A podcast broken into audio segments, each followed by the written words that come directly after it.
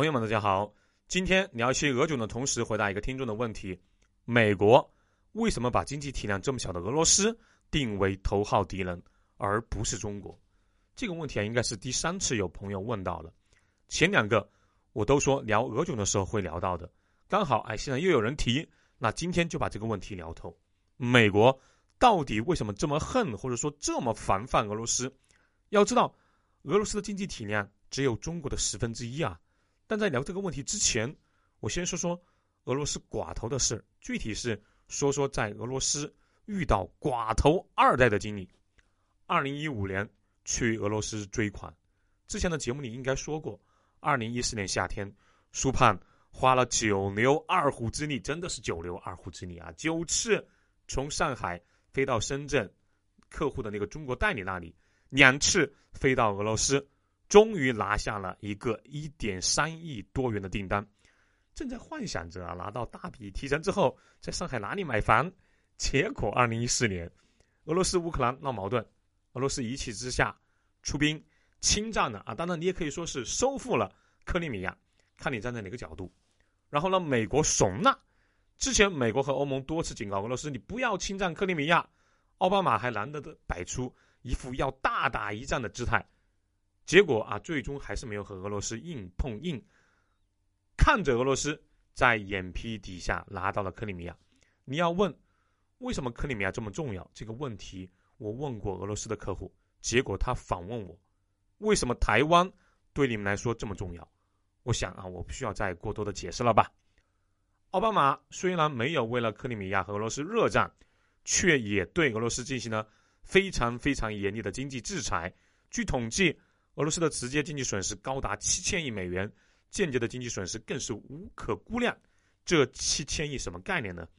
是俄罗斯当年 GDP 三分之一，也就是说三分之一的 GDP 没有了。再加上这几年石油的走低，俄罗斯的人均 GDP 还有老百姓的生活质量一直没有恢复到二零一四年之前。自克里米亚危机以来，俄罗斯经过这个调整之后的平均实际工资啊一直在下降，现在。比七年前降低了百分之十，国际购买力降幅更大，以美元计算的平均收入下降了百分之三十一，而且贫富悬殊。扯远了，说回来，二零一五年跑到俄罗斯找客户催款，因为那个时候啊，客户大致提了三分之二的货，还有三分之一，也就是四千多万的货没有提，我就跑到莫斯科，在那里蹲点催款，一次请客户去酒吧。准备晓之以情，动之以理，给客户持续的压力。我这么不能喝酒的人，为了客户能够提货，也是拼了，喝了两三瓶啤酒啊！我说完我这边的难处之后，客户也解释了他们的难处，比如美元兑卢布从一比四十多，半年多的时间变成了一比八十左右，他实在没有办法兑换美元给我们付款提货了，还说啊，你看看。晚餐啊，这条街非常热闹繁华，现在都没有多少人了，啊，那条街酒吧很多啊，就是我们去的时候确实没多少人了。正当我们两个人互相诉苦的时候，我们前方五六米处的一个桌子被几个小年轻，好像是两男两女撞倒了，那几个年轻人就像没有看到这个事情，这个事情没有发生一样，径直上了车，那是两辆超级豪华的跑车。我当时的注意力在客户这里，没有认真看那个车牌，反正是超跑无疑。那个时候的酒吧虽然没有之前那么的热闹，可是人流量也不小，车不多，都开的比较慢，只有这两辆车，那真的是感觉这个街道都是他们家的，一脚油门扬长而去。估计李刚他儿子也没有嚣张嚣张到这个样子啊！我看了看服务员。和被撞倒的桌子上的客人的那种愤懑的眼神吧，心想俄罗斯人也不是很有血性嘛。桌子被人家小年轻撞倒了，酒也洒了一地，都不敢作声的啊。然后就随口问了一句：“他们是谁？”很厉害的样子。客户给我说了两个单词，前面一个我听懂了啊，是金融或者说财政的意思。后面一个单词查了字典，拼在一起之后才知道。客户说的是金融寡头，后来加了一句“金融寡头二代”。我说：“寡头不是被消灭了吗？”他微微的环顾了一下四周，笑了笑，没有正面回答我。然后他也拿起手机查了一条新闻给我看，俄语的我也看不太懂啊，只看到一个非常年轻、身材超棒的小姑娘和一个大叔的亲密照。经客户解释才知道，这是俄罗斯当时啊五十四岁的寡头伊万诺夫和他十七岁不到的超模。伊丽莎白那个女友的亲密照，这个伊万诺夫，俄罗斯国内的石油大亨。要知道啊，老夫少妻在中国也不少，比如说啊，强东和奶茶妹妹差十九岁，而，川普和现任妻子差二十四岁，这两位大佬在俄罗斯寡头伊万诺夫面前的不值一提呀。他和他的超嫩模小女友差了三十七岁。二零一六年，他们两人还结婚了呀，而且伊万诺夫在伊丽莎白上八年级，也就是十四岁，还是完完全全的未成年少女的时候，两人就开始约会了。据客户说，伊万诺夫身边一直美女云集，多数都是不超过二十岁的超模，很多美女直接叫他“干爸”，不是啊，比这个词要威武的多，叫他“苏丹”。苏丹是什么意思？我们在之前的阿九里面聊到过，苏丹是穆斯林君主或者说首领的意思。你可以想象，俄罗斯寡头在俄罗斯模特圈或者说美女圈的影响力。说到这里，国内一些媒体无脑的赞扬普京啊，打击了寡头，这不假。早期，普京通过高超的政治智慧和强硬的手腕，打击了。叶利钦时代掌控国家命运的寡头，可是他并不是俄罗斯的贵族啊。普京也不是一个新国家的缔造者，所以普京的力量也是有限的。他原来是一个克格勃嘛，也需要朋友来实现他的政治抱负。因此，老寡头被打击下台之后，支持普京的，或者说很多就是他的朋友，重新控制了重要的领域和行业。在某种意义上说，这些人成为了俄罗斯。新的寡头，所以一一旦一个国家走了下坡路，是很难靠一个人去力挽狂澜的。我那个俄罗斯客户还告诉我说，俄罗斯有些黑帮就是前克格勃或者说前苏联警察，有些还是支持普京那个克格勃的前同事。普京就算是啊曾国藩或者说李鸿章那样，他想力挽狂澜，但大事或者说国运呢，已经不在他们这一边了。他本人也是整个系统中的一员，所以有人说为什么啊中美对抗，苏盼你这么有信心？很简单，因为美国的国运在衰落，虽然这个过程会很慢，不像大家想的什么美国马上就要肢解了，不会，这个是以五十年计甚至百年计的。那中间可能会有一些人也试图扭转美国的国运，但是很难。我们的国运确实在向上的，会遇到一些问题。可是，只要根本性的问题，比如人口问题、房价问题得到解决和控制，那时间就在我们这边。好，聊了一下我在俄罗斯遇到的寡头二代和俄罗斯的一些困难。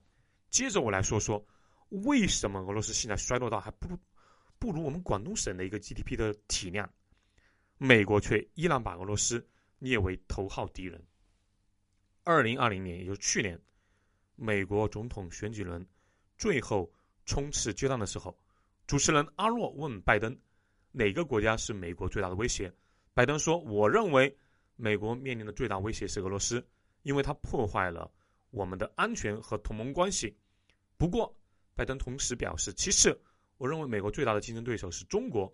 我们如何处理与中国的关系，将决定我们最终是竞争对手，还是说我们最终会陷入一场与武力有关的更激烈的竞争当中。”我记得当时有不少的媒体看过这个报道说啊，说拜登老眼昏花了吧？说俄罗斯现在的经济体量、工业水平，怎么还可能是美国最大的威胁呢？未免也太瞧不起中国了吧？这里稍微多说两句啊。二零二零年中国的 GDP 是十四点七万亿美元，俄罗斯是一点四八万亿美元，排在韩国和加拿大之后，世界排名第十一名，差不多。刚好是中国的十分之一，人均 GDP 也在去年被中国超越了。有的自媒体说，美国认为俄罗斯最是最大的威胁，是因为俄罗斯有大量的核武器，俄罗斯携带的核弹头可以摧毁美国本土和所有的岛屿。这只是第一层啊，在一定程度上威胁了美国的安全。可是，美国真正担心的是俄罗斯会破坏美国和欧洲的关系，甚至再往前一步说，美国最担心的就是俄罗斯倒向乃至融入欧洲。这样一来，且不说欧洲的经济总量接近十五万亿美元，随着俄罗斯的加入，会有更多的欧洲国家整合进欧洲，那么新欧洲啊，或者新欧盟。总量很可能接近，甚至超过美国的经济总量。而俄罗斯融入欧洲之后，欧洲获得了一千七百多万平方公里的土地啊，欧洲将具备可怕的纵深和战略空间，同时拥有和美国匹敌的核武器库，而且没有了俄罗斯的威胁，欧盟新欧盟吧。将具备完全独立于美国，甚至挑战美国的基础。要知道，一个地区的称霸，除了经济实力、军事实力、资源和人口，还有一个非常重要的因素——软实力，也是当下的中国现在比较欠缺的，也就是所谓的价值观和话语权。看看人类的近代史啊，因为大航海时代和工业革命的原发地的原因，近代。全世界的价值观基本都源于欧洲，什么自由、民主、平等、博爱，哪一项不是出自于欧洲？为什么大家一想到浪漫，就会想到法国的巴黎啊、意大利的米兰等等啊，还有法国的普罗旺斯等地？那为什么欧洲的奢侈品、男人的汽车，基本上都是德国、意大利等国出产的？为什么女人的包包像什么爱马仕、LV、香奈儿、普拉达，不是法国就是意大利的？为什么？欧洲的景点啊，在全球五十大热门景点排名中遥遥领先，因为近代人类的中心在欧洲，已经有了两百到三百年的历史惯性了。它的军事政治影响力相对美国现在是衰落了，可是，在一些看不见的软影响力赛道上，欧洲依然很强。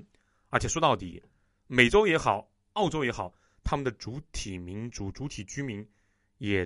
多半都是欧洲人的后代，所以，在美国精英政客的心里，能够融合俄罗斯的，啊，还特别是如果能融合俄罗斯和英国的大欧洲，才是最可怕的。那将是在土地、人口、文化、经济、军事方面碾压和匹敌正在缓慢走下坡路的美国的。有的听众可能会说：“不会吧？欧美是盟友啊。”是的，可是。你如果注意看一些热点事件，比如我们中中国的新疆棉，那为什么跳得最欢的是欧盟的国家？告诉你，那是欧盟在树立泛民主化的制高点，他要在这块上站得比美国更高，竖起欧洲的大旗，根本不是什么他们跟着美国在后面钻小弟，包括对难民的接收，也有占据人类制高点的原因。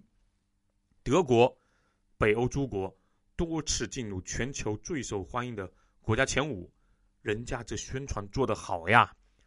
为什么在非洲、中东甚至拉美、欧洲的法国经常要插一脚，也是在宣示欧洲的势力范围？德国啊，因为是战败国，不太好直接派军队，但也是经常发表言论介入。同样的道理，宣示欧洲的存在和势力范围。而且，欧洲在对华问题上经常和美国不同步。为什么欧盟在利用中国抬高自己的身价和美国竞争？欧盟做的这些动作，还有欧盟的野心，美国的精英政客当然也知道。至少拜登就已经说得很清楚了，所以美国才认准经济体量较小的俄罗斯才是美国最大的威胁，反复强调俄罗斯对美国和整个西方的威胁，不给俄罗斯。导向西方世界，其实更多的是导向欧洲的机会，也就是不给欧洲整合，能够和美国一较高低的机会。另外，包括德国和俄罗斯的北溪二号输油工程多次插手喊停，就像啊制造台海摩擦那样，制造或者说放大俄罗斯和周边小国的摩擦，都是为了杜绝俄罗斯融入欧洲的可能。不仅如此，美国在欧盟还安插了一个最大的钉子，就是英国这根搅屎棍。同时，美国在处理核心问题的时候，也是把原先安格鲁萨克逊国家纠结在一起。可见，美国对欧洲这个对自身霸主威胁很大的实体的担忧和防范。其实，在俄罗斯这个国家建立起来的时候，它是欧洲的一部分，只是像我们春秋战国时期的秦、楚，被欧洲中心当成了比较野蛮的边民。那个时候啊，中原几国就认为秦国不就是被什么西戎影响的野蛮国家吗？楚国也是被中原那几个国家叫做南蛮子，可笑啊！最后统一中国的最大的因素就是秦楚两国。所谓亡秦必楚，以后有空和大家聊聊这个话题。就像我们前几期说的，随着蒙古人的征服，俄罗斯的内核确实是披着东正教外衣的蒙古文化。欧洲呢，也有不少种族主义者说俄罗斯人是白皮的鞑靼人。其实，俄罗斯在近代呀是融入了欧洲的，至少是融入过欧洲了的。随着彼得大帝等君主的推动。俄罗斯西化的加速，它的文化艺术、科技都快速的迎头赶上，在什么非欧几何、元素周期表、小说、诗歌、音乐、绘画等方面，俄罗斯在那个时代全方面的达到了，甚至超过了欧洲的平均水平。俄国还做过欧洲的宪兵，这个时候极少有欧洲国家说俄国不属于欧洲，所以俄国也和其他欧洲国家一样。是欧洲皇室大家庭中的一员，大家可以上网查一查啊。英国国王乔治五世和俄国末代沙皇尼古拉斯二世长得有多像啊？简直就像双胞胎。那乔治五世是现任英国女王的祖父，也就是说，在近代，俄国是欧洲的一员。另外，上期我们聊到过，苏联建立初期还得到了美国的大力援助，甚至可以说。整个苏联的现代化工业体系，基本上就建立在美国支援、帮助的基础之上的。这样的行为为美国参加二战赢得了时间，也为美国成为世界霸主做了铺垫。美国为什么要这么做呢？因为当时的美国有做世界一哥的野心啊，拉拢苏联倒向自己，而不是欧洲。同样的行为，其实在近代，美国对中国身上也可以看到，就是。当欧洲列强瓜分中国的时候，比如辛丑条约，各国逼着中国还款，美国却把大部分的还款重新用在了中国身上。为什么？因为在那个时候，他要和欧洲抢夺世界道德的制高点，或者说话语权、价值观的制高点。这就像啊，这几十年，欧洲在我国的西藏、新疆等所谓的人权问题上。比美国跳得更高的原因是一样的，把俄罗斯塑造成西方世界最大的威胁，西方世界门外的野兽，防止俄罗斯融入欧洲，从而产生一个在资源、经济、军事、文化和价值观制高点的欧洲，挑战和威胁美国的霸权。这就是为什么中国体量已经这么大了，这些年，美国始终把俄罗斯。作为头号敌人的原因，也是美国一而再、再而三的拒绝叶利钦和早期普京请求俄罗斯加入北约的原因，还是在波兰、乌克兰等地不断的挑动不稳定，将俄罗斯和欧洲之间的分歧这个裂缝啊扯得越来越大的原因。所以，不要说美国的政治家傻呀，人家做世界老大这么多年了。拆分了大英帝国，降服了德国和日本，斗垮了苏联，人家贼得很呐！欢迎帮苏胖打 call，，同时欢迎关注苏胖带你看世界这个节目，留言和转发节目。对旅游文化感兴趣的朋友，欢迎加苏胖的微信号：幺八六二幺八九二六零五。下期见哦！